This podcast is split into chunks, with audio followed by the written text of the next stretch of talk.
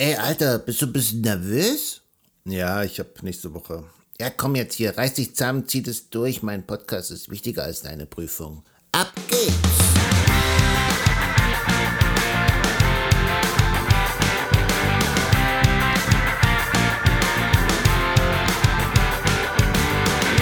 In der heutigen Folge reden wir über deine Mutter, Deine Oma, über Kreditkarten und über Zwei-Faktoren-Authentifizierung. Das ist der Infosec Podcast mit Sebastian und Eddie, dem Infosec Frosch!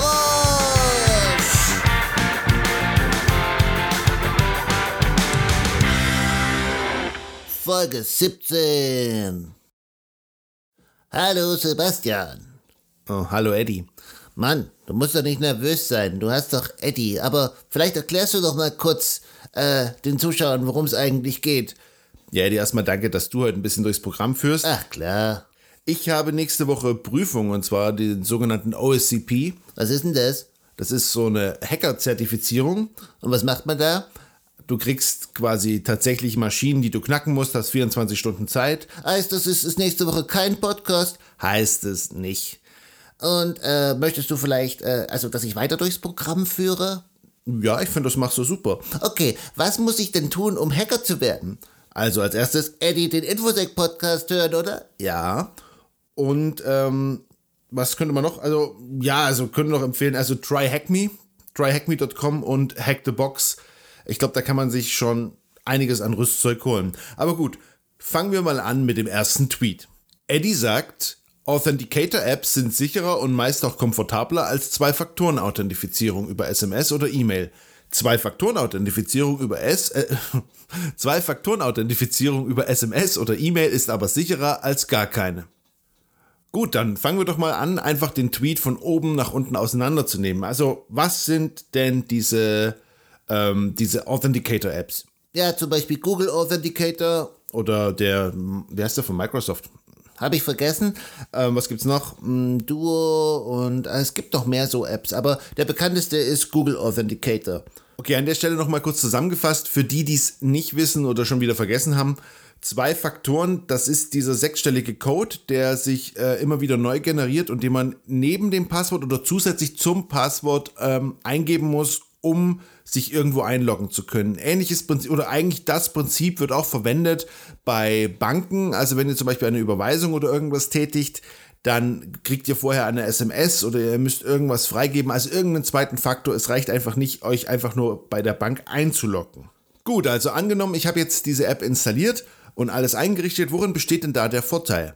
Naja, da das meist zeitbasiert funktioniert, äh, ist es unabhängig von der Verbindung. Das heißt, du brauchst kein Internet und du musst auch nicht, du musst auch nicht in der Lage sein, SMS zu empfangen, was oft halt auch interessant ist, wenn du im Ausland bist. Es ist meistens auch komfortabler, also aus der App rauszukopieren, ähm, als jetzt irgendwie die SMS zu öffnen, dann das auszuwählen oder sich das zu merken. Es geht oft schneller, also spart dir so ein, zwei Sekunden vielleicht. Und ähm, ja, was ist noch? Es ist auch sicherer.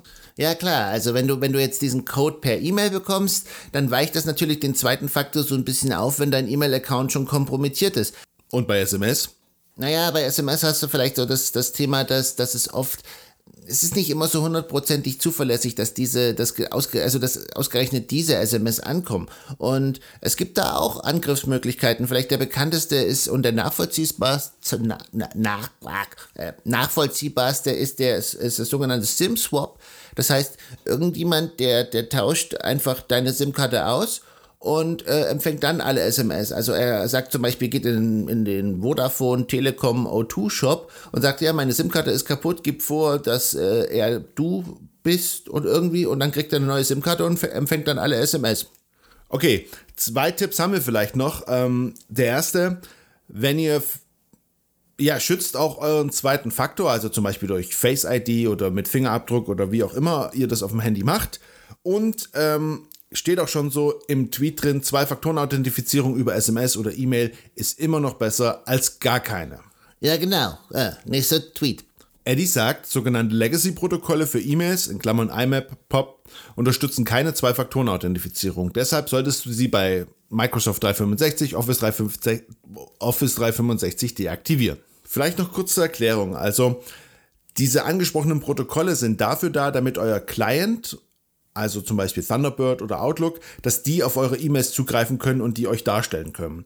Ähm, wichtig ist, ja, das sind alte Protokolle, die keine zwei Faktoren unterstützen und deswegen kann ein Angreifer die nutzen. Genau, und deswegen sollte man die nach Möglichkeit deaktivieren, was häufig auch möglich ist, gerade bei Leuten, die ähm, ausschließlich E-Mails über Browser abfragen, weil dann werden natürlich diese Protokolle nicht benötigt und wenn modernere Protokolle zur Verfügung stehen, wie zum Beispiel bei Office 365.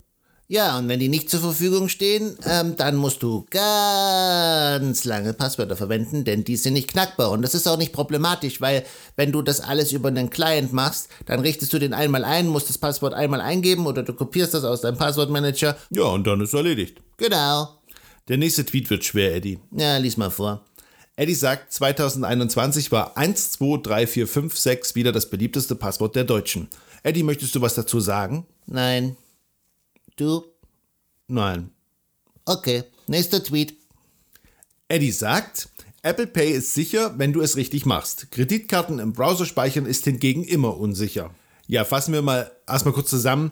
Apple Pay oder auch Google Pay ist definitiv sicher. Eure Kreditkarte wird verschlüsselt auf eurem Handy gespeichert und es sind sehr hohe Hürden, dass es auch, also dass es auch wirklich du bist, ähm, das ist jetzt zum Beispiel. Ja, anders als mit der Karte selbst. Also die kannst du einfach jemandem geben und der zieht die drüber und dann ähm, kann nicht wirklich festgestellt werden, ob du wirklich derjenige warst, der bezahlt hat. Genau. Aber wie, wie nutzt man denn Apple Pay, Google Pay richtig? Naja, das Wichtigste ist eigentlich nur, dass du ein richtig sicheres Entsperrpasswort hast. Also, dass du nicht 1, 2, 3, 4 äh, für dein iPhone verwendest oder so ein Wischmuster bei, bei äh, Android, weil dann kann ja jeder mit deiner Karte bezahlen, weil da muss ja nur drüber wischen. Äh, das ist das wichtigste Thema. Das ist auch gerade ein Thema wegen dieser, hatten wir schon mal, äh, Fallback Authentication. Ähm, das heißt, wenn du zum Beispiel die Maske aufhast, dann funktioniert ja Face ID nicht und deswegen musst du dein Passwort eingeben. Und wenn das natürlich nur 1, 2, 3, 4 ist und jemand steht hinter dir an der Kasse und sieht das mit, dann ist es natürlich äh, wirklich nicht mehr sicher.